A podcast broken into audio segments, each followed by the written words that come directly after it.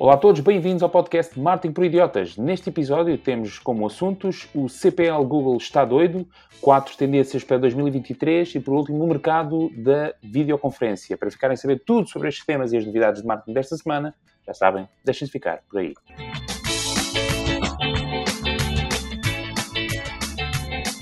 Olá, olá a todos, então sejam muito bem-vindos ao 94 episódio do podcast Marketing por Idiotas, o vosso podcast de marketing favorito. Falamos sobre marketing, negócios de ecologia, mas isto já eu tinha dito nos outros 93 episódios. Olá, Miguel. Alô. Olá, Fred. Olá. E olá, Miguel. Olá. Parece que tens um filtro na voz, eh, Fred, pode ser impressão minha, não é que te esteja a ver, uh, mas estás com uma voz mais filtrada. Estás também em excelente companhia. Uh, e assim vamos seguir. Miguel, tu trazes sempre o tema mais wildcard de todos e esta semana não é exceção. O CPL, Google está doido. O CPL que é, muito rapidamente... Custo por lead. Muito bem, está esclarecido. Podemos passar ao próximo tema? Ah, não, Epá, peço imensa desculpa, eu li mal. Então conta lá o que é que se passa com o custo por lead da Google. ok. Nós na semana passada falámos sobre benchmarks, aquelas estatísticas que temos no bolso que nos ajudam a tomar decisões estratégicas. Eu esta semana trago também aqui um benchmark, mas deste bem mais triste. Uh, os custos por lead, ou CPL, do Google aumentaram em 91% das indústrias. Este estudo foi feito utilizando dados de 79 mil campanhas de clientes desde outubro de 2021 a setembro de 2022. Uh, as indústrias indústrias que viram o seu custo por lead aumentar mais foram as de artes e entretenimento, em, o custo de lead aumentou em 134%, a de viagens em 68%, epá, e esta não contava, a das mobílias em 54%. Um, o aumento global nas restantes indústrias que subiram foi de à volta de 19%. Mas atenção, também houve indústrias onde o custo por lead baixou, como o das finanças e seguros, eu esta não estava mesmo à espera, baixou cerca de 2%, e o da educação em 29%. Este estudo é também muito. retirou aqui. O quê? É muito? É, vai, uma descida grande. O pessoal está, está, está a procurar menos estudos. Uh, alguns benchmarks de resultados nos Estados Unidos. Uh, o CTR das campanhas Google foi à volta de 6,3%, ou seja, para o Google, para o Diogo, nos Estados Unidos, todas as campanhas estão abaixo do índice performance dele. Uh, o custo por uh, clique anda à volta dos 2, 3, vá, 3 dólares. A taxa de conversão média anda em 7,26, ou seja, abaixo daquilo que eu considero bom e abaixo daquilo que o, que o Diogo também considera bom. E o custo por lead anda à volta dos 40 dólares. Uh, a Local, Local EQ, a empresa que fez o estudo, diz que as causas dos aumentos são a inflação, o Broad Keyword Matching e a competição. As justificações deles são, e eu depois quero que os ilustres tentem comentar isto, a inflação. As indústrias mais afetadas tiveram uma forte procura no período pós-pandemia, o que fez com, com que, a, que os anunciantes aumentassem, aplicando-se a oferta e a procura. A queda na taxa de conversão, a utilização de broad matches faz com que apanhemos mais pesquisas no topo de funil logo com menos intenção imediata de compra ou de lead, e o custo por clique. O, eles dizem que o custo por clique teve um ligeiro aumento em 2022, foi à volta de 2%, eu sinceramente achava que tinha sido muito maior.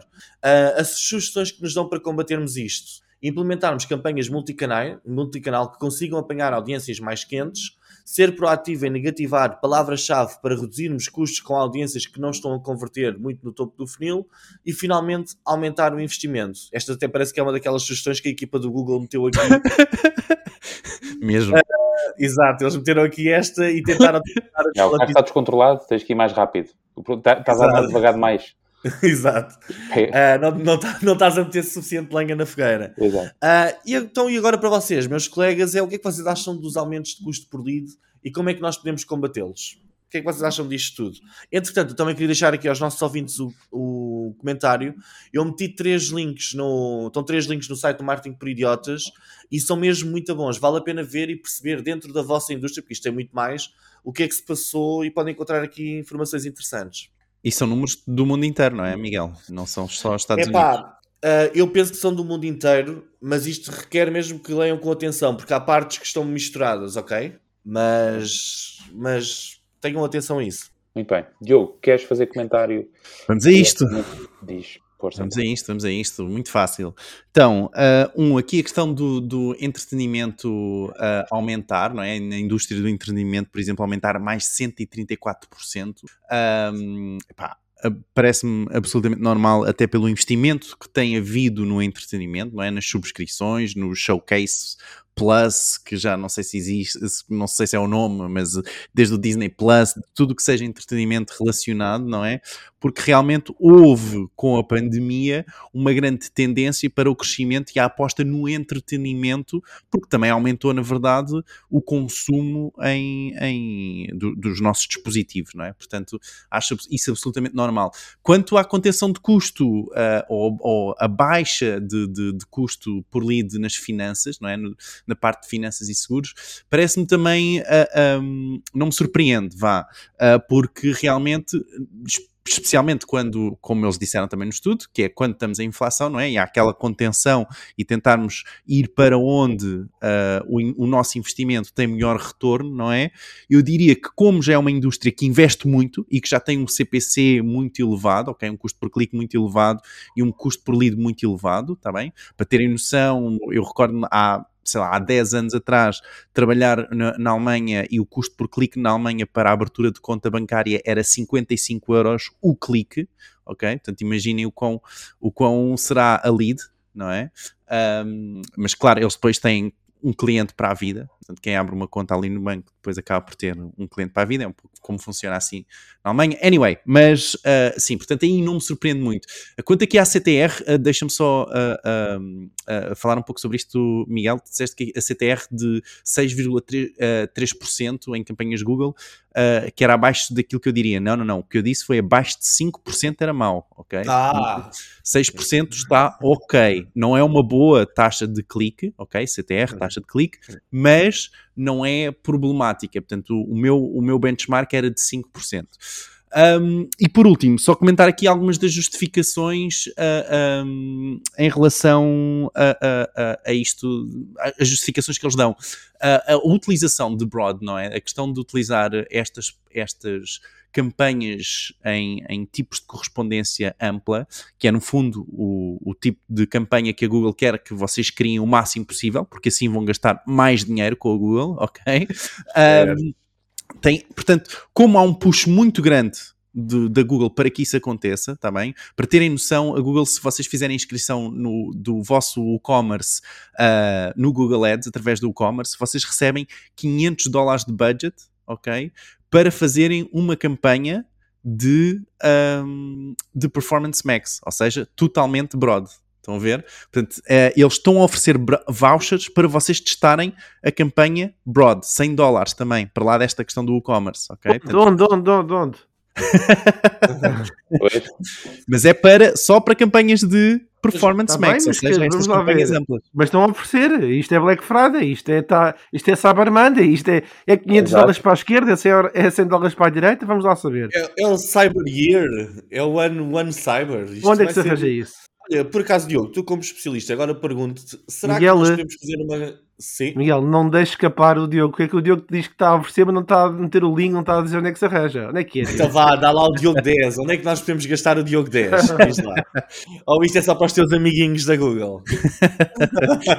a do e-commerce é fácil, tem que fazer, tem que ter um e-commerce, né? fazer a inscrição através do, do, do plugin do Google Ads um, o, do voucher para os 100 dólares para, para performance. Aí é nas próprias contas, portanto, são as contas que são sugeridas, é a Google que vos sugere, portanto, não é um link que eu vos possa dar. Muito bem. Olha, diz-me uma coisa, já agora uma pergunta rápida. Para um marketeer pode ser uma boa estratégia se tivermos algum dinheirinho a mais, fazemos uma campanha de broad para descobrirmos palavras-chave que convertam e depois aplicamos essas palavras, essas descobertas numa campanha já só focada hum, em expressões exatas? Nem mais, é uma ótima estratégia mas como tu disseste, se tiveres um budget a mais, ok? E o problema é que a Google faz um push muito grande, não é? Empurra muito as pessoas, uh, uh, os anunciantes, a anunciarem em broad antes do sistema ter conversões, não é? Leads já registadas anteriormente, muitas vezes, ou com muito pouca informação, e quanto menos informação o sistema tiver, não é? O AI da Google mais difícil vai ser o sistema conseguir otimizar as vossas campanhas. Então, mais vai gastar em palavras-chave que não são relacionadas. Mas não se esqueçam disto que reportámos há algum tempo.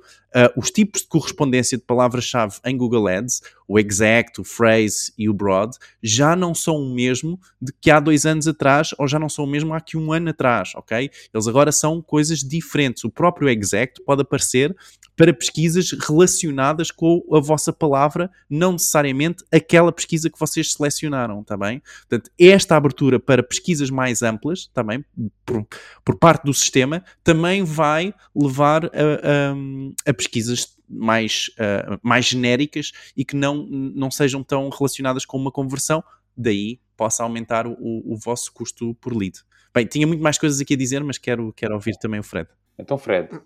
É, esta era da especialidade do Diogo, mas o que eu tenho aqui a chamar a atenção é que, não sei se os ouvintes perceberam, que o Miguel fez a pergunta, mas nos parágrafos anteriores a, a, fazer a pergunta, deu logo a resposta, em que ele disse: Bom, então o que se deve fazer é negativar as palavras, fazer remarketing, e isso já é parte da resposta, não é, Miguel?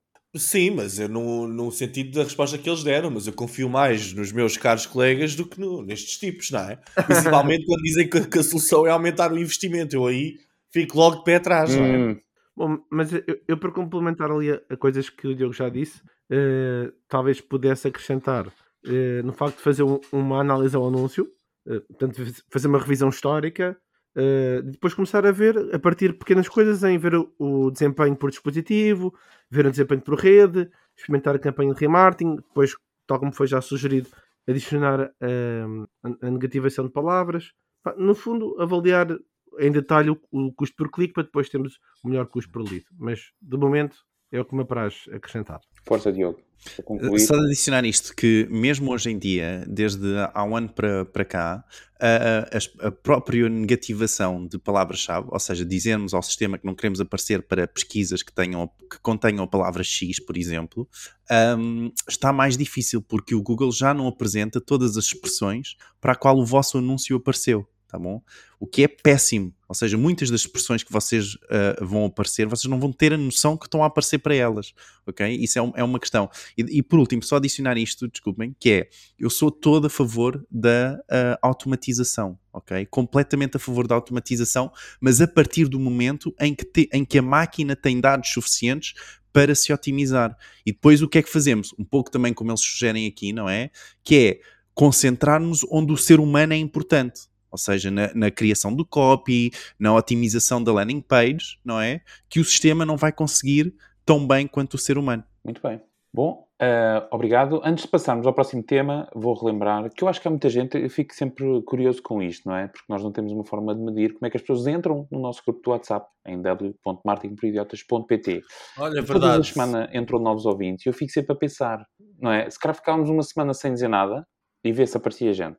Mas é isso. É um Para quem é não é um está lá, diz isto. É um bom teste. No, no próximo podcast não, não anunciamos o grupo e vemos o que é que acontece. Fizemos. E entra bem da gente. E depois ainda ficamos mais... Mais confusos. Uh, mais na dúvida. bom, este é um grupo de WhatsApp que vocês podem então aderir, caso ainda não façam parte. Estamos lá nós, estão lá muitos dos nossos ouvintes e onde todas as semanas e cada vez mais são debatidos temas da atualidade, uh, tiradas dúvidas sobre uh, marketing digital, uh, sobre marketing em geral e também, por vezes, sobre a vida. Todas as semanas também partilhamos neste grupo de WhatsApp um conteúdo exclusivo e o conteúdo deste exclusivo é fresquinho, acabado de chegar, o conteúdo de como criar uma loja no Instagram pela Drivenly. Drivenly. É assim é que se diz?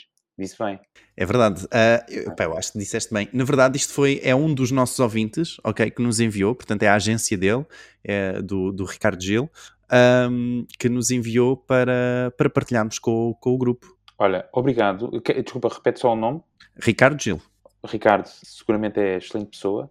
Uh, Ricardo, obrigado pela partilha, porque ainda esta semana me vi aflito para precisamente criar uma loja no Instagram. E agora vou rever este, este documento para saber se fiz borrada, que certamente fiz, e corrigir aquilo que está mal com este, com este guia. Diogo, vamos então a quatro, a fechar o ano quase, quatro maiores tendências para 2023. Deus meu. Segundo é. tu. Não, não, não, não, não. Na verdade, não. Então, porque o ano está a chegar ao fim, não é? Uh, achei por bem trazer uh, ou, ou, pelo menos sermos dos primeiros a trazer uh, as quatro maiores tendências para 2023, ok? Então foi essa época? Desculpa?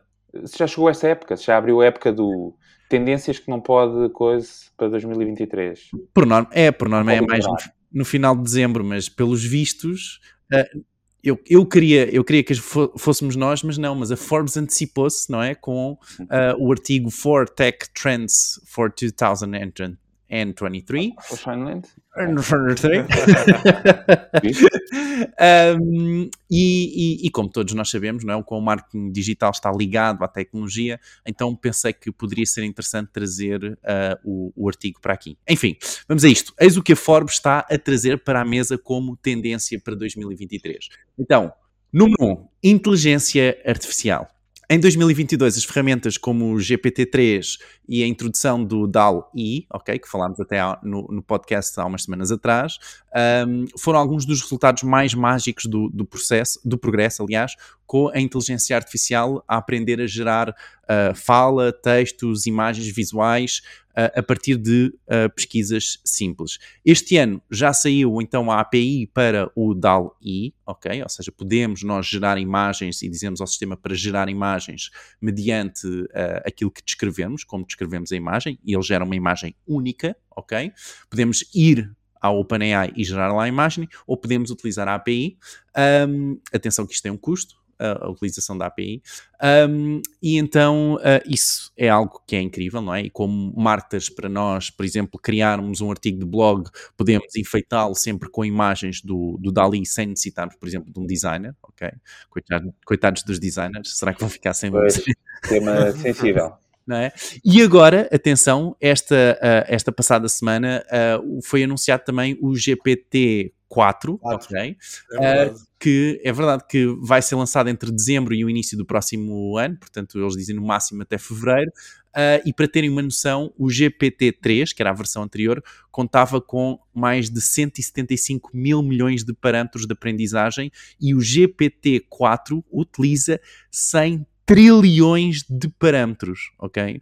Eu, eu acho isto é, é, é incrível porque uh, o GPT-3 já faz texto, já faz resumos, já é incrível. Eu imagino o que é que poderá ser o GPT-4. Uh, ah, não sei, uh, queres dizer alguma coisa, Miguel? Não sei se... Sei que isto é uma área... Isto, isto vai ser para ser comentado tendência a tendência? Olha, pode, pode ser, se, não, se quiseres, por mim, pode ir. Então, olha, eu acho que é uma revolução que vem aí. Eu acho que neste momento os marketeers podem tirar benefício das ferramentas que estão a ser construídas em torno destas tecnologias. Ou seja, o GPT-3 em si, epá, nós podemos, podemos ir lá ao OpenAI, fazemos umas brincadeiras e tal, mas eu acho que não é uma solução de alto nível para o marketeer.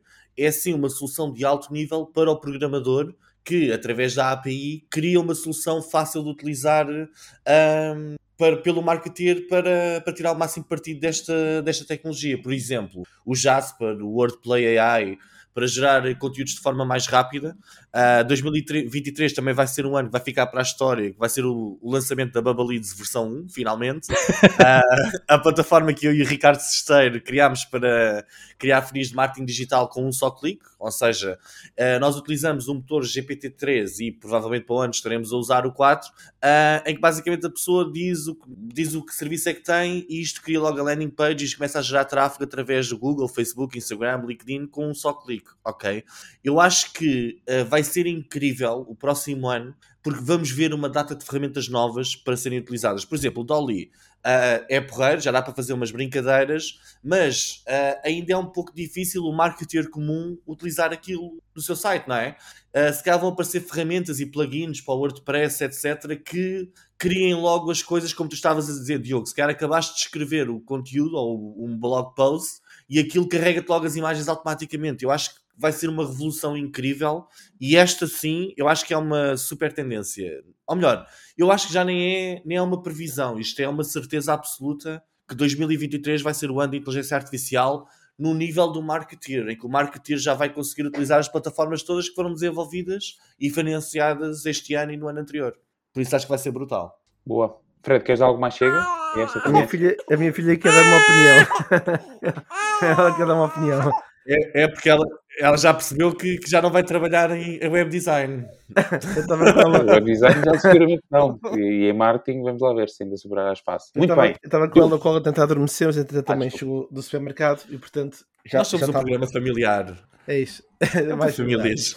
Uh, bom, primeiro quero fazer aqui uma ressalva. Espero que os designers não saiam do grupo do WhatsApp. Nós gostamos todos de vocês. Todos vocês. Mas fala-se fala em design, a Alice começa logo a chorar. É pá, se quer. uh, mas de resto, eu concordo com tudo o que foi dito. Não tenho nada a acrescentar. Bem. A Alice já falou por ti. eu posso passar à segunda tendência? Avança. Então, segunda tendência, segunda Forbes, o metaverso, ok? Então, para lá do metaverso da Meta já dar pernas aos seus avatares, é verdade, isto foi um acontecimento.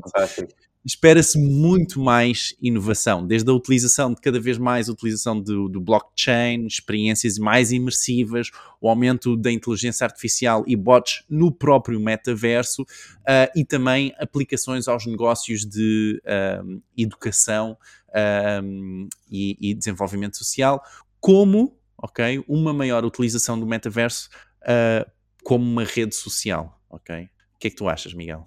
Olha, é assim, o metaverso, eu nem sei se, se devemos comentá-lo aqui ou não. Uh, é assim, eu hoje por acaso estive a dar uma formação de manhã e perguntei à turma, miúdos de 20 e tal anos, então, e pá, o metaverso, isto vai arrancar, não vai? O que é que é o metaverso? A maior parte do pessoal não sabe o que é que é o metaverso, não consegue perceber, não consegue perceber a ideia do metaverso. Nós já falámos disto uma data de vezes, e eu acho que falar em metaverso como uma tendência para 2023, epá, nós estamos, é, estamos a brincar. Eu acho que isto é daquelas coisas que é daqueles palavrões que existem, é uma buzzword, que ainda não saiu das nossas cabeças. Começou. Quando é que começámos a falar de metaverso? Foi em 2021, não foi? Acho Ou não? Que, acho que foi sobretudo quando a Meta mudou o nome, não é? Sim, eu acho que já está a passar o, já está a passar esse, essa buzzword, vai começar a passar porque isto tornou-se, chegou aqui a um ponto ridículo que se tornou um meme, não é? E o pessoal começou a gozar com, com isto. Eu acho que o metaverso, a, in, a, integração do metaverso vai ser aos poucos, vai ser faseada. Vão surgindo pequenas ideias de metaverso, pequenas, pequenas aplicações, tipo algumas experiências imersivas e tal, mas eu acho que ainda não estamos preparados para aquele metaverso como vemos no Ready Player One, isso está a anos-luz de distância ainda. Uh, acho que vão aparecer algumas, algumas experiências, algumas tendências no ramo da educação poderão aparecer, mas eu sinceramente eu não estou a imaginar em 2023 os miúdos estarem todos na escola com os óculos a ter uma experiência imersiva no metaverso. Então achas que eu... para os marketers não, ainda não há muito a fazer? Eu acho que as grandes marcas estão a usar isto como forma de se, de se posicionarem como empresas tecnologicamente avançadas. Não é? Tipo a Nike, epá, temos o metaverso, a Nike, não sei o que, aqui algumas coisas. Mas na realidade o que isso traz em resultado e para o marketer comum, epá, eu acho que ainda, eu acho que ainda estamos longe. Eu não, não estou a ver que em 2023 isto seja a coisa. Eu acho que a coisa realmente vai ser a inteligência artificial, que já vai começar a ser utilizada mesmo, epá, por qualquer marca. Por exemplo, eu ainda hoje estava a falar com um cliente e eles têm uma necessidade de criar muito conteúdo. Eu disse, epá, então isso em vez de contratarem uma pessoa, usassem o Wordplay AI, epá, e tinham uma pessoa, um especialista vosso, já só ali a, a dar o polimento final, não é? Isso eu acho, eu acho que isso vai acontecer. Vai ser, as ferramentas de inteligência artificial vão fazer parte da toolbox de qualquer marketeer em 2023. Agora, se o metaverse vai fazer parte do, de qualquer marketeer em 2023 em qualquer estratégia, epá, tenho quase certeza que não. Mas posso não estar a ver, posso não estar a ver o que eles estão a ver, ou então eles estão a falar de outro tipo de representações de metaverso mais simples. Fred, alinhas com este pensamento em relação ao metaverso? Acho que Miguel, eu, eu, sou conservador, mas o Miguel acho que está aqui no ultraconservadorismo. Uh, vamos lá ver. Hoje, o, o, Miguel não gosta de benchmarks, mas hoje trouxe um benchmark, não é? Isto, mas eu tenho que pegar aqui num estudo. Olha, uh, olha, um eu trouxe o benchmark, eu trouxe o benchmark, mas com valor. E eu, com por valor. acaso, não queria dizer nada, mas eu vi a apresentação da semana passada. Espetacular adorei o valor que estava naquele conteúdo que nós partilhámos no grupo WhatsApp, mas a prova dos 10, 10 vezes mais de retorno, etc., desculpem lá, meus meninos, eu nem quero comentar só para não parecer que fica mal. Uh, uh, Miguel, eu, vou, eu vou, vou, dizer isto que disse no podcast, não é? Uma coisa é um estudo, uma coisa é uma apresentação. Ai, caro deputado, caro deputado, vocês da semana passada literalmente gozaram comigo a dizer que eu devia ver mais relatórios e tal. Até Mas aquilo não é um relatório. Até, até, foi o Fred que disse: opá, Miguel, tu devias era começar a vê-los mais. Eu Mas, vi oh, Miguel, atentamente. Isso, aquilo não era um relatório.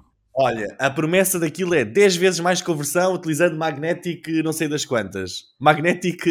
Como é que era? Magnetic Marketing. Lead Magnet. Assim, um, Sotoshi. Não, não, não, não, era lead, não era lead magnet, porque lead magnet é uma expressão e toda a gente sabe que ela podia ter dito batatas ou. ou, é, ou batatas ou... marketing, potatoes marketing. Whatever. Pronto, exatamente. 10 vezes mais conversão. E o futuro Exato. é só. Bom, Fred, desculpa, no meio disto, desta exaltação, eu ia comentar que, bom, é assim, de uma forma geral, nós já falámos algumas vezes sobre o metaverso e vai continuar com toda a certeza, mas não seja pelo facto de termos conhecimento de estarem a ser investidos milhares de milhões de dólares, especialmente do líder de mercado, neste caso uh, o Facebook, nesse contexto, em relação a este tema do metaverso. É, é, também o líder de mercado que tem maior cota de mercado no que diz respeito aos aparelhos para poder ter acesso a isso. Uh, só para fazer o contexto rápido, portanto, estamos a falar de um espaço coletivo e virtual uh, que é a soma da realidade virtual, da realidade aumentada e a internet. Este contexto aqui do metaverso, uh, recentemente o Expresso até inclusive fez uma conferência onde reuniu vários especialistas uh, e cada um deu a sua opinião sobre o metaverso, mas nas palavras do Zuckerberg é o futuro da internet. Ora bem, eu acho que não é de subestimar aqui três notas importantes. Um, o investimento que o Facebook barra meta, quer dizer, desculpem, que a meta está a fazer, pronto, e isso é importante. Atenção que no primeiro trimestre de 2023 a Apple disse que ia lançar os seus, os seus óculos, portanto, para competir diretamente com a Apple, e inclusive nós já falámos sobre isto cá, tá? Nós já falámos sobre isto. Ou seja, eu acho que dir-me ao Miguel, ah, isto não, vai, isto não será, não será parte das estratégias de marketing para 2023. Eu acho o contrário. Fará parte. Eu só, neste momento, não me sinto com vontade de pesquisar mais informação, porque a mim diz-me um pouco. Percebo oh. que se calhar para o Diogo pode dizer mais. Ou para o Fred, eu quando estava a dizer, mais. eu quando estava a dizer não vai fazer parte, eu digo para o marketeer comum, não é? Tu ainda tu estás a pensar em comprar agora aqui os teus óculos e começar a fazer formações ou, ou os teus conteúdos no metaverso mas, em 2023? Pronto, a minha filha tem 4 meses, mas no caso do Ricardo tem filhos mais velhos, eh, eles pegam na experiência do Roblox ou do Fortnite, aplica dentro aplica-lhes os óculos com a mistura de realidade virtual e realidade aumentada e aquilo dispara em termos de de experiência e portanto se calhar ficam muito mais aditivos ao sistema. Ok, então tá, vês isso para, para gerações jogos. mais novas. Para os jogos, sim, sim, acho que sim. Mas massificado? Achas que não? Tipo PlayStation? Massificado. Não, sim, mas isso é um nicho, não é? É uma indústria. Estou a dizer massificado a tudo, até na indústria do turismo. De repente, o Ricardo, em vez dos filhos, o, o Ricardo pensar: os meus clientes vão estar no metaverso a ver os hotéis. Deixa para o Ricardo dar a opinião. Não, acho que ali um bocadinho com, com o Miguel. Se bem que pode haver um ou outro player que possa fazer a diferença, e o Fred falou aqui da Apple, Uh, e depende de mais players entrarem neste, neste, neste universo e o tipo de investimento que façam e a utilização, a usabilidade de, que possa vir a ter. Se for o mercado dos jogos, realmente é um nicho, é só uma transversão daquilo que é hoje em dia para esse, para esse universo, mas uh, não sei, também não, não diria que será algo para 2023. O Roblox já permite anúncios, não é? É um ponto. Sim, mas o Roblox uh, metaverso. Pois é, é que depois é aquele nicho sim, o que é, é o metaverso. Sim. É deixa-me só, deixa só, deixa só apresentar aqui uma errata. O Facebook fez o rebranding em 2021, no final de 2021, na verdade. No final, mas começou só a ouvir a falar um pouco mais a meio. Achavam que íamos todos ser. Bom, enfim, Bora lá, mais tendências. Então, mais tendências. Ah, ah, e pronto, isto é, foi, foram eles que trouxeram, ok? Forbes. Então, segundo o autor, as finanças descentralizadas, ou DeFi, foram amplamente uh, impulsionadas pelo aumento da propriedade, uh, e do controle individual sobre as finanças pessoais, os NFTs são um grande impulsionador desta tendência na sua capacidade de tornar os ativos facilmente trocáveis, ok? Aqui pareceu-me que a ideia é que cada vez se utilize mais os NFTs, ok?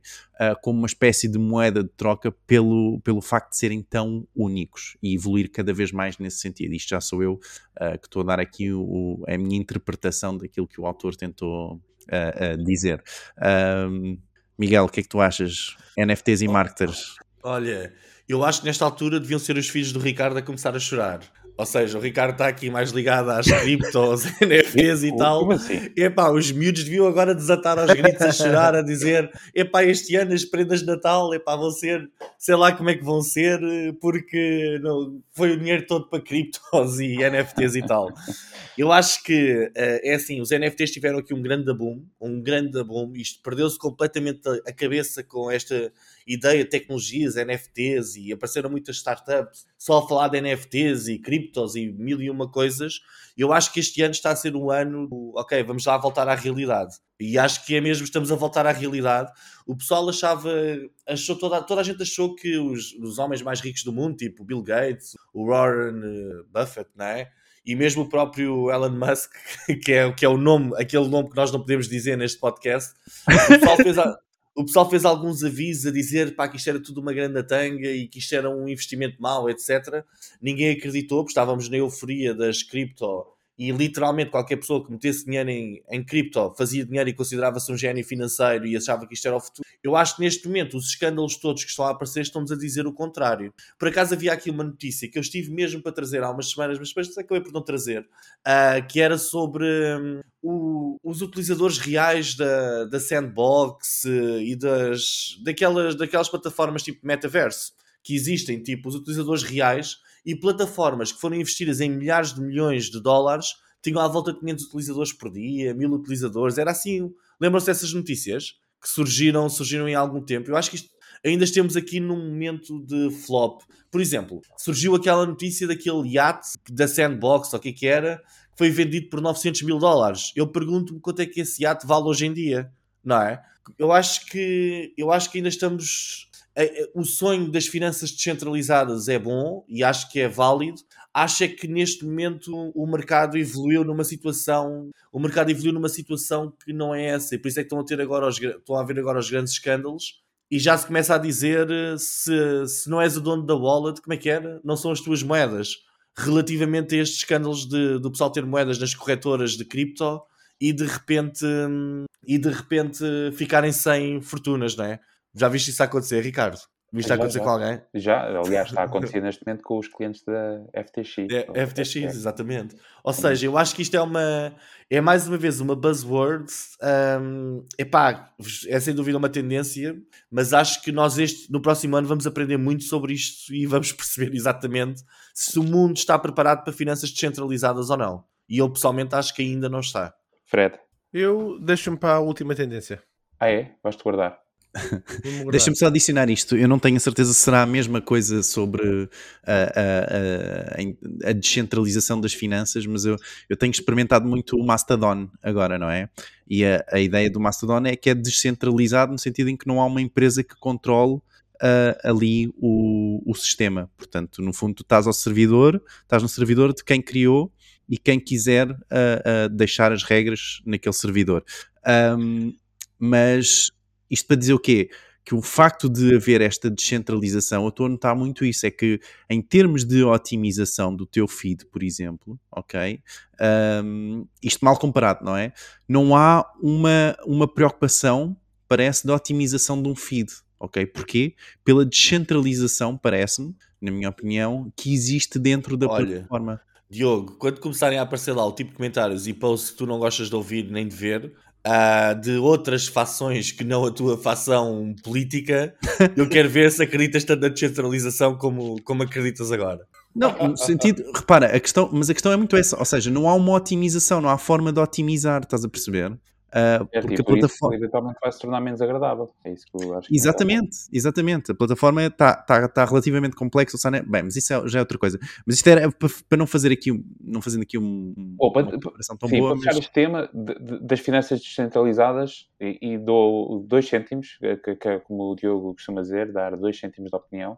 Um, isto é um tema que é constantemente avalado por estas notícias de FTX, aconteceu com, com a queda do, do Bitcoin e das outras moedas, etc. Uh, ah, eu tenho, eu já acreditei muito nisto conceito de descentralização de sistemas bancários, de sistemas financeiros, mas tenho cada vez mais sérias dúvidas que, de facto, uh, the people consiga fazer o povo, ou as pessoas, o utilizador final, consiga, um, ou, ou, pelo menos eh, neste momento, estar instruído o suficiente para conseguir operar e estar dentro destes meios de, de, de descentralizados sem uma entidade protetora, chamemos assim, ou centralizadora para fazer a gestão, uh, nomeadamente, de ativos. Portanto, tenho sérias dúvidas uh, destes temas. Os NFTs também é, já se começa a perceber que o problema é que isto são coisas novas e quando há coisas novas há sempre muita fraude associada.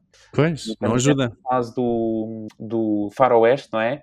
Em que alguém diz que, olha, atenção que ali ao fundo naquele monte há ouro, podes ir lá escavar que há ouro e a gente chega lá e não há e fomos enganados. Mas de facto há outro monte a seguir que tem de facto ouro e, e há ali ouro, só que numa, era muito dúbida, dúbia esta situação da FTX fez muita gente perder muito dinheiro, vai criar mais uma série de milhares, se não milhões de descrentes neste, neste ecossistema das criptomoedas, que é muito confuso, está totalmente fragmentado, pode-se criar uma, uma criptomoeda com meia dúzia de linhas de código e isto não abona nada em favor deste conceito de descentralização e de passar o poder para for the people, portanto, estar totalmente descentralizado, sem ninguém coisa. Tenho sérias dúvidas hoje em dia. Mas, bom, não sei. E isto dos NFTs é outro, não é? Eu comprei um NFT. Lá se foi mais uma prenda de Natal, não é? É pá, não sei. Não sei, sério. Mas não sei, mas olha, os primeiros crentes de... Bem, eu não sei, não sei. Posso passar? Última tendência? Podes, podes. Então, bora lá. A última tendência da Forbes para 2023 sustentabilidade e reforma energética. Então, nós temos, na verdade, trazido muito este tema uh, cada vez mais no, no, podcast, desde que viemos do QSP Summit. Uh, pelo menos eu tenho trazido bastante aqui à, à Myla, não é? E a verdade é simples, não é? Mais uma vez, até na COP27, que acabou de, de, de terminar, existiram novos compromissos de vários países para baixarem as suas emissões e as empresas não poderão ficar para trás, ok? Porquê? Porque as empresas fazem parte de um país obrigatoriamente, um, mesmo que se registrem noutro país. Diz, uh, Ricardo. É uma questão séria. Uh, Força. Uh, ah, não, não, costumam ser, não costumam ser sérias as não, não costumam. Mas esta é porque eu não, não estive completamente atento à, à COP. Estou atento à Copa, mas não ao COP.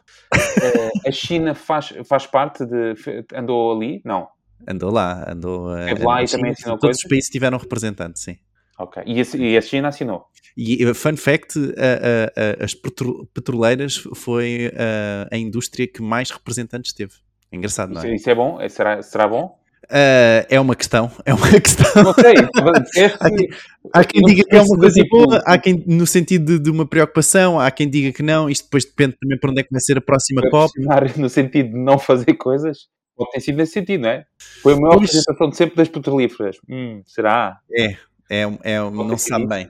Bem, um... por aqui um, um parênteses. Ah, não, não posso nada. Vou, depois ponho mais à frente queria a vossa opinião sobre uma coisa. Ah, muito rápido, bora, desculpa. Não, mas é isto, portanto, as empresas vão ter que forçosamente a, a alterar a sua estrutura, a melhorar a sustentabilidade. Os próprios consumidores também têm respondido bastante uh, na ideia de quererem os produtos mais uh, uh, sustentáveis, não é? Nós temos, na, na, verdade, falado bastante sobre isso também quase em cada, em cada episódio. E é isto, como é que, Miguel, os marketers podem tirar proveito desta tendência? Olha, um, eu acho que nós devemos sempre seguir um bocadinho aqui aquilo que as Big Techs fazem em relação a estes assuntos, porque eles realmente têm pessoas que fazem enormes estudos, etc. A maior parte das Big Techs decidiram reduzir as suas emissões de CO2 quando despediram mais de 10 mil pessoas uh, e assim, basicamente... Isso não tem piada. Basi Isso não tem piada, Miguel. Basicamente, reduziram a sua pegada, ok? Epá, é uma piada para... Pá, esquece. Não estás preparado para ouvi-la. Uh, olha, eu na terça-feira fui a um workshop sobre financiamento e grants e fiquei surpreendido. A pensar que é um workshop com o sinal de cortes, ainda. Não, financiamento e grants. Existem mesmo imensas coisas na União Europeia, falo aqui mais na Europa, uh, para empresas que operem nestas áreas ou tenham algum tipo de ligação a indústrias mais verdes, não é? E tentem obter esta sustentabilidade. Existem mesmo alguns financiamentos a fundo perdido e são oportunidades incríveis que há neste momento, ok? Relativamente aos marketeers, epá, eu acho que temos de entrar na onda se as pessoas cada vez ligam mais a estas questões, e não nos podemos esquecer aqui de uma coisa: aqueles miúdos que foram inspirados pela Greta uh, nas questões ambientais, há uns anos atrás, pelo menos em parte, aqueles que decidiram continuar a estudar, em vez de pararem de estudar, neste momento são a geração que está a entrar no mercado de trabalho e que é a geração que vai começar a ter poder de compra, ok? Ou seja, um, nós temos mesmo de estar atentos a isto Porque antigamente, há uns anos atrás, dizia-se aquela parte da visão e a missão da empresa e tal, e os jovens procuravam empresas com propósito. Eu acredito que hoje em dia comecem a preocupar-se cada vez mais com estas pegadas ecológicas que as empresas têm, não é? Uh, por isso eu acho que os marketeers e a, eu não sei se isto, eu não sei se a sustentabilidade é um assunto dentro de uma empresa se é um assunto que deva ser trabalhado pelo marketeer. O marketeer promove a ideia de sustentabilidade da empresa, mas acho que as decisões a nível de sustentabilidade são mais por parte da gestão, não é? Será que vamos ver, começar a ver posições das empresas que é tipo o diretor de sustentabilidade? Por exemplo, estou aqui a lançar uma é, nova. É uma possibilidade. E tu, como marketer, no sentido em que tu sabes, por exemplo, que os utilizadores preferem um produto mais, uh, uh, uh, mais sustentável ou com uma, ou um, um, embalamento mais sustentável no envio, por exemplo, é algo que tu Exatamente. podes passar e fazer com que aconteça, ou comunicar isso, não é? Muitas vezes, por exemplo, se vocês enviam caixas diretamente no, no, no nos vossos envios de, de uma loja de e-commerce, por exemplo, vocês podem comunicar que estão, na verdade, a reduzir reduzir a pegada porque não estão a encaixotar outra caixa, não é? Como a Amazon faz, por exemplo. Sim, a nível da concepção do produto, eu acho que sem dúvida os marketeers, epá, principalmente os marketeers do retalho e do, do grande dos, do, dos, dos supermercados e hipermercados, etc., eu acho mesmo que devia haver aqui uma, epá, uma ação de sensibilização global para isto, porque nós vamos a, a, qualquer marca de supermercado e às vezes encontramos tipo uma coisa embalada dentro de outra coisa embalada com um rótulo por cima, epá, que é uma estupidez enorme, não é? Eu acho que sim, eu acho que temos de estar cada vez mais preocupados com isto e as empresas que conseguirem mostrar às pessoas que são mais ecologicamente uh, sustentáveis, etc., qualquer coisa, eu acho que poderão começar a ter aqui uma vantagem competitiva sobre as outras. Agora, se toda a geração neste momento tem poder de compra e essa geração é que manda nestas coisas, uh, já adota, já está sensibilizada para isso, acho que vamos estando cada vez mais. Acho vai, vai ter de fazer parte da estratégia de comunicação, sem dúvida. Fred, querias-te guardar para esta? Uh, pá, na verdade, se calhar não tenho assim tanto para dizer. uh, refletindo agora bem sobre o tema, acho que já foi. Ali, Alice não comenta? Uh, Alice não começa já, já, já, já foi reservada para outra divisão e portanto, é. eu desejo. Já percebeu que o problema está a ser resolvido. Para todos. Não, mas a Alice, lá está, é o, é o exemplo de, de nós uh, realmente nos preocuparmos sobre o futuro das nossas crianças e mesmo os pais, não é só, é só quem segue a Greta, por exemplo, também tem uma, uma preocupação de sustentabilidade, cada vez mais, diria eu. Ah. E o teu parentes, Ricardo? Ah pá, o meu parentes é o que é que vocês acharam? Ou acham do reaparecimento de uma marca com um valor brutal que é a Shell, em Portugal? Acho, olha. Anúncios, brutal. É uma marca com um valor imenso dos anos 80, 90. Sim, eu lembro-me de, lembro de, lembro de ver, mas não me lembro porque é que ela desapareceu. Teve uns problemas financeiros e teve que voltar à base. Neste caso, o negócio só manteve só o negócio da extração, deixou de ter aí é, postos de venda. Porque eu lembro que nos anos 80, nos anos 80 era tipo, Sim, havia em todo lado. Olha, o Diogo já está a panicar de ter falado na Shell. Shell. É verdade. Ele... Melhor combustível para si. Oh, Deus meu. Muito bem. Ficaram as quatro tendências da Forbes para 2023. É já para o próximo ano, não é 33? 23. Ok, fui só reconfirmar. Antes de passarmos ao próximo tema, se quem está a ouvir e ainda não subscreve, por favor, façam-no e avaliem-nos no Spotify, Google Podcast ou Apple Podcast. Fred, vamos falar de videochamadas, que agora... Bom, agora como é que estão? Fiquei assim meio no... Por causa dos Covid e tal. Pois, exatamente. Fã Covid, olha, a mim o bicho apanhou-me hoje de manhã e, portanto, é Sei aprimorado. falar deste assunto. Passaste o dia todo. Oh, exatamente. exatamente. Ora bem, e também a voz está ajustada a este contexto. Os acionistas do Zoom Video Communications viram as suas ações cair, aguentem-se, 87%. 87%. Tal como, tal como foi previsto por mim, o Zoom era aquela que em 10 anos não existia. Se calhar, se calhar estamos a falar, se calhar em 2 anos não existia. Vamos ver. Bom, realmente isto foi um histórico pandémico, uma vez que o crescimento das receitas da empresa desacelerou como um carro a atingir um súbito engarrafamento de trânsito. Na segunda-feira, a Zoom anunciou que as vendas cresceram apenas 5% no trimestre mais recente, em comparação com a taxa de crescimento da era pandémica de 367% no mesmo trimestre há dois anos. O Zoom tem agora um valor empresarial de apenas 17,4 mil milhões de dólares. Bom, mesmo assim ainda é mais caro do que comprar o Manchester United, que vi hoje nas notícias que estava à venda por 5 mil milhões. Mas estes números da Zoom, estes números da Zoom uh, mostram que são um alvo, eu acho, de aquisição destacado para uma empresa rival ou então para uma empresa de private equity. Mas há uma reviravolta interessante. Um comprador lógico seria a Cisco System, Systems, que está a sofrer a concorrência da Zoom no mercado da colaboração.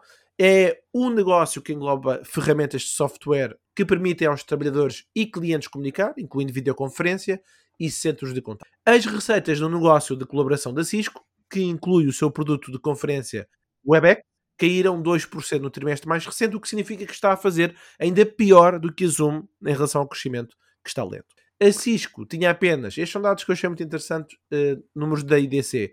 Uh, eh, a Cisco tinha apenas 13,2% no mercado de conferências em 2021 e a Zoom tinha 29,9%, enquanto a Microsoft tinha 27,5%.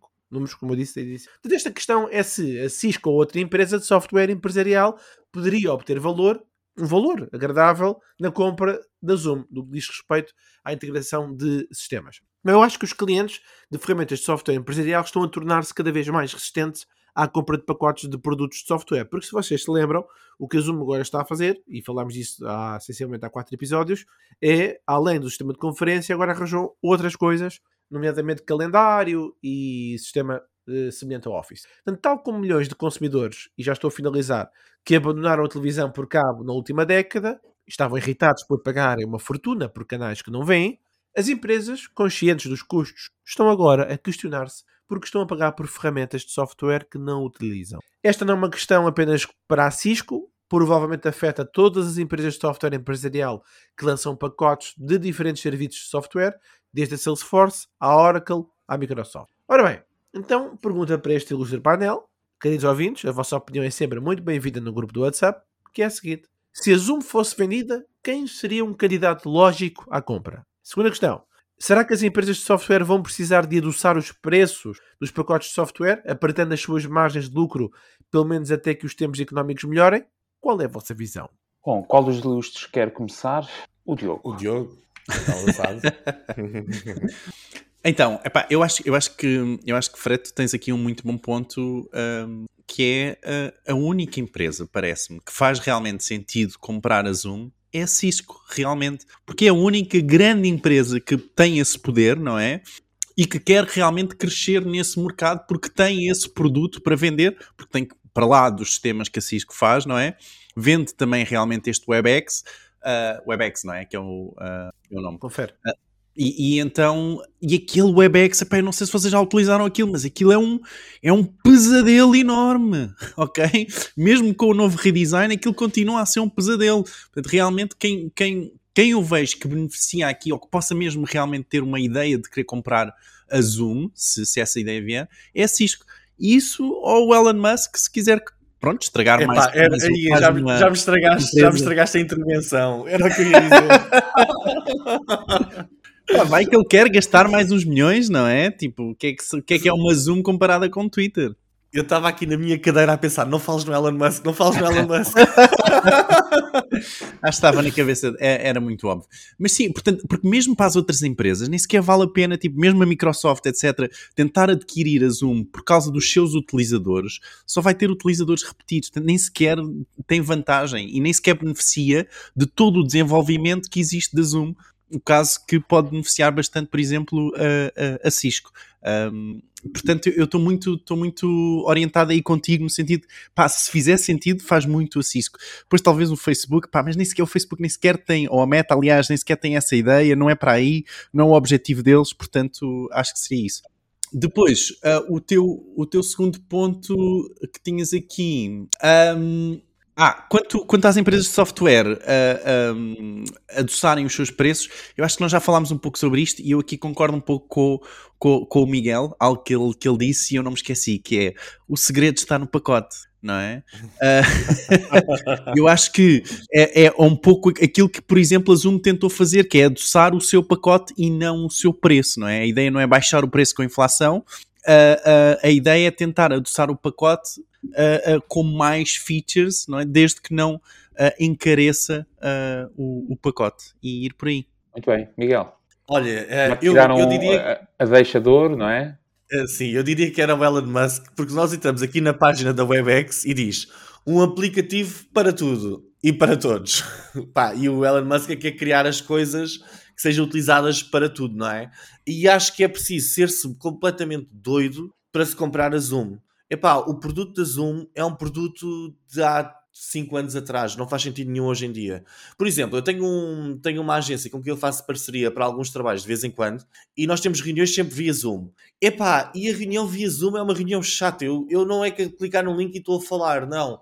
Eu tenho que clicar no link, tenho que dizer que era a aplicação, não sei o quê e tal. Epá, parece tudo tão do século passado que eu nem sei, parece os, os, o primitivo das, das aplicações de videoconferências, ok? E mais importante que isso, e, e aquilo que eu disse nesse episódio em que falámos sobre o pacote é tudo, eu também disse outra coisa, que é as empresas como a Microsoft uh, e a Google, neste caso, podem perder dinheiro nesta vertente das videoconferências durante mais 10 anos se lhes apetecer.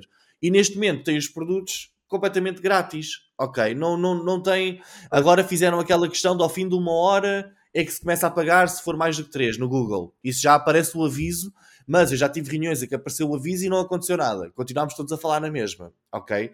Mas eles podem perder epá, anos e anos e anos de receita nisto. E a Zoom só esteve focada nisso durante, nas videoconferências durante tantos anos e é o core da empresa. Epá, neste momento já foi. Eu acho que já perdeu esta guerra e a Cisco também já perderam. Não... Acho que já nem vale a pena tentar lutar por isso e é isso que os investidores estão a ver.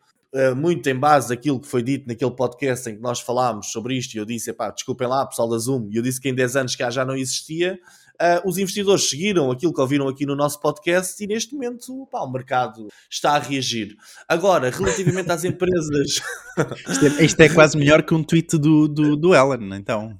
É, tem mais impacto, tem mais impacto. Uh, agora, tudo aquilo relativamente ao, às empresas estarem, não quererem comprar uh, pacotes e bundles, etc. Fred, eu percebo o que estás a dizer e acho que até faz sentido, mas é as empresas não querem comprar novos pacotes de empresas como a Zoom e querem manter-se nos pacotes que já têm neste momento. Ou seja, se eu já sou cliente de Microsoft, epá, toda a minha estrutura está à volta da Microsoft. Um, epá, eu vou para outro pacote? Eu acho que não. Eu, por acaso, na formação, hoje de manhã, estávamos a falar um bocadinho sobre marketing relacional uh, e estávamos a falar também sobre a Apple, iPhones e tal. E antigamente o pessoal dizia que adorava o seu iPhone. Era, era a resposta que eu tinha sempre na turma. Era, pá, nós, eu adoro, isto é muito bom e tal. Hoje em dia é eu não posso ter outra coisa, porque eu já tenho tudo o resto emparelhado com isto. Ou seja, se eu saio do mundo, se eu troco o meu iPhone, de repente o resto dos meus dispositivos todos deixam de funcionar como deve ser, não é? Já não estão emparelhados, ou seja, a, a própria Apple neste momento já não é uma relação de amor com os seus clientes, é uma relação de dependência quase, não é? O Ricardo Scá pode falar melhor sobre isto do que, do que eu. Também é de amor. Mas que há, também é de amor, mas já é um amor dependente. Tu neste momento se trocas tu se trocas, tu neste momento tens aqui um problema para resolver, É um amor tóxico, é isso? É uma relação tóxica. Está a ficar tóxico, ficar...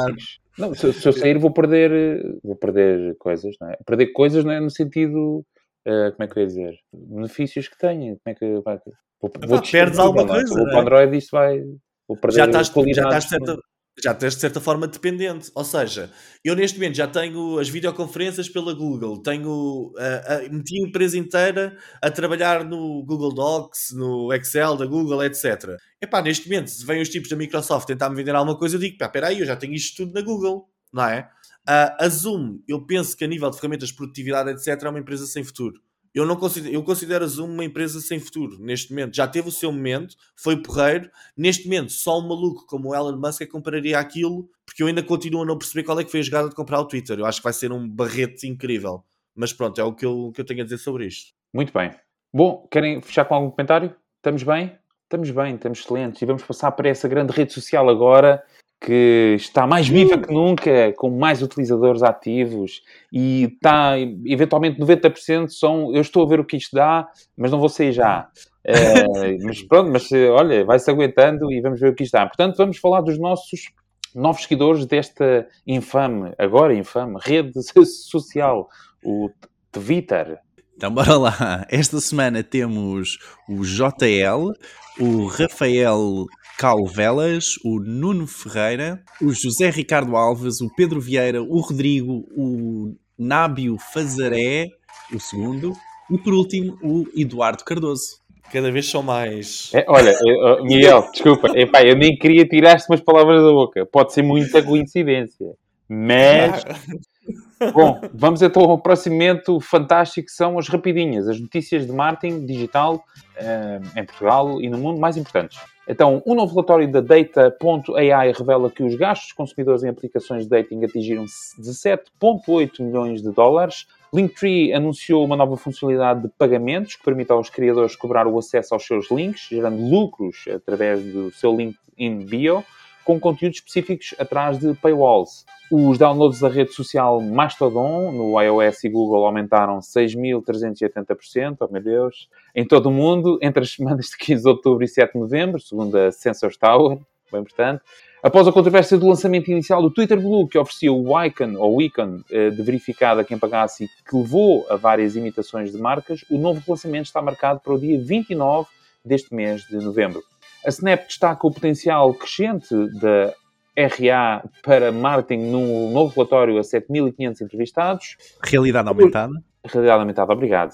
O WhatsApp lançou a nova funcionalidade de pesquisa de negócios e expande os pagamentos na app para novos países, anunciando também que a Índia é neste momento um maior mercado que os Estados Unidos. Num estudo da AdsMobile em parceria com a GWI, os portugueses passam em média 3 horas e meia por dia no telemóvel. A geração Z, 16 aos 24 anos, passa 5 horas online no telemóvel por dia, enquanto os boomers, dos 58 aos 64 anos, passam apenas 2 horas. Por último, um estudo realizado pela Cantar e analisado por aquela consultora de mercado e pela Centromarca concluiu que apenas 29,6% dos portugueses faz compras de supermercado online. E estas foram as rapidinhas da semana. É, Esta está muito longa, não é? Tá, tá. Muito bem, vamos ao próximo momento da ferramenta da semana, ou neste caso, creio que. Não, esta semana é ferramenta. É ferramenta. É, não temos é ferramenta. É que estamos empatados. Sim, Bom, sim. temos a ferramenta da semana. Esta semana a ferramenta da semana é uma ferramenta que é utilizada numa outra ferramenta que nós raramente falamos, que é o Chrome. E é, e é mais uma extensão do Chrome. Se vocês instalarem todas as extensões do Chrome que nós dissemos até agora, muito possivelmente já não vêm a barra para escrever em inglês. É, fica é. tipo o Internet Explorer é, em, 90, em 98. Qual é aquela extensão que eles falaram? Coisa? Pronto. Bom, mas esta extensão é Ghostery Anti-Pop-Ups. Como em 2022 ainda existem. Aposto que foi o Diogo, foi o Diogo a trazer esta ferramenta. Ah, não, o... aposto... fui eu a trazer e, e digo porquê. Porque posso, Podes. Porque tu queres estudar a borla. Não é isso. Eu continuo é a achar isto. Não, é tá isso, não é isso, não é isso. Não estás a ver. Portanto, o Ghostery, na verdade, era, era um, é um, uma extensão já bastante conhecida que não só bloqueia advertisers, como os identifica, ok? E começou, na verdade, como um identificador de advertisers e de pixels num website. Contudo, evoluiu e esta semana introduziu uma funcionalidade que até já tinha falado aqui, que estava à procura de um browser, que o Brave iria lançar, que é a questão do pop-up de consentimento. Para quem não aceita o pop-up de consentimento, da próxima vez que vocês forem ao site, ele vai voltar a aparecer constantemente, ok? E isso é muito, muito irritante. E finalmente o Ghostery uh, uh, lançou esta funcionalidade que uh, bloqueia automaticamente e rejeita automaticamente os pop-ups de consentimento. Pá, e isso ajuda-me imenso. Nós não falámos já sobre isto. Era a Brave, era o browser Brave ah, que ia okay. lançar e mesmo assim ainda não lançou, ok? Ou pelo menos da última vez que vi ainda não tinha lançado e agora apareceu o Brave este, esta semana. A Brave, Brave. desculpa, não, a uh, Ghostring. Ghostring. Não, não irritem o Diogo. Muito bem. Os dois assuntos da semana, o Mastoideu, uh, desculpa, Mastodon e o Ghostring. Mastodon, meu Deus. Essa rede social que subiu instalações 6 mil e tal por cento de, quando se passa de 2 downloads para 1000, é, quanto é que é de porcento? também, também é uma... Não sei, não sei. Pronto. Eu gosto sempre. Muito bem, estamos a chegar ao final. Não sei se querem deixar algum comentário especial uh, de corrida. Uh, nós, em particular, vamos desejar, uh, antes de nos despedirmos, des, desejar as melhoras ao Fred, que esteve a 40% da sua energia e, mesmo assim, foi capaz de aqui estar. Obrigado, Fred, pelo teu esforço tapaste a boca, não sei se ias dizer alguma coisa ou se era uma forma de protesto. E mandavas um abraço a todos. Ah, ok. Bom, antes de irmos, grupo do WhatsApp, malta já sabe, www.martinprioridades.pt, subscrevam e avaliem-nos nas tradicionais plataformas de podcast e vão ao nosso site se quiserem ter mais informações sobre tudo aquilo que nós falamos no episódio, martinperidiotas.pt. Nós, como sempre, voltamos a ver no próximo episódio, por isso não percam, porque nós também não. Tchau, também ganhei. Tchau. Tchau. Tchau. Tchau.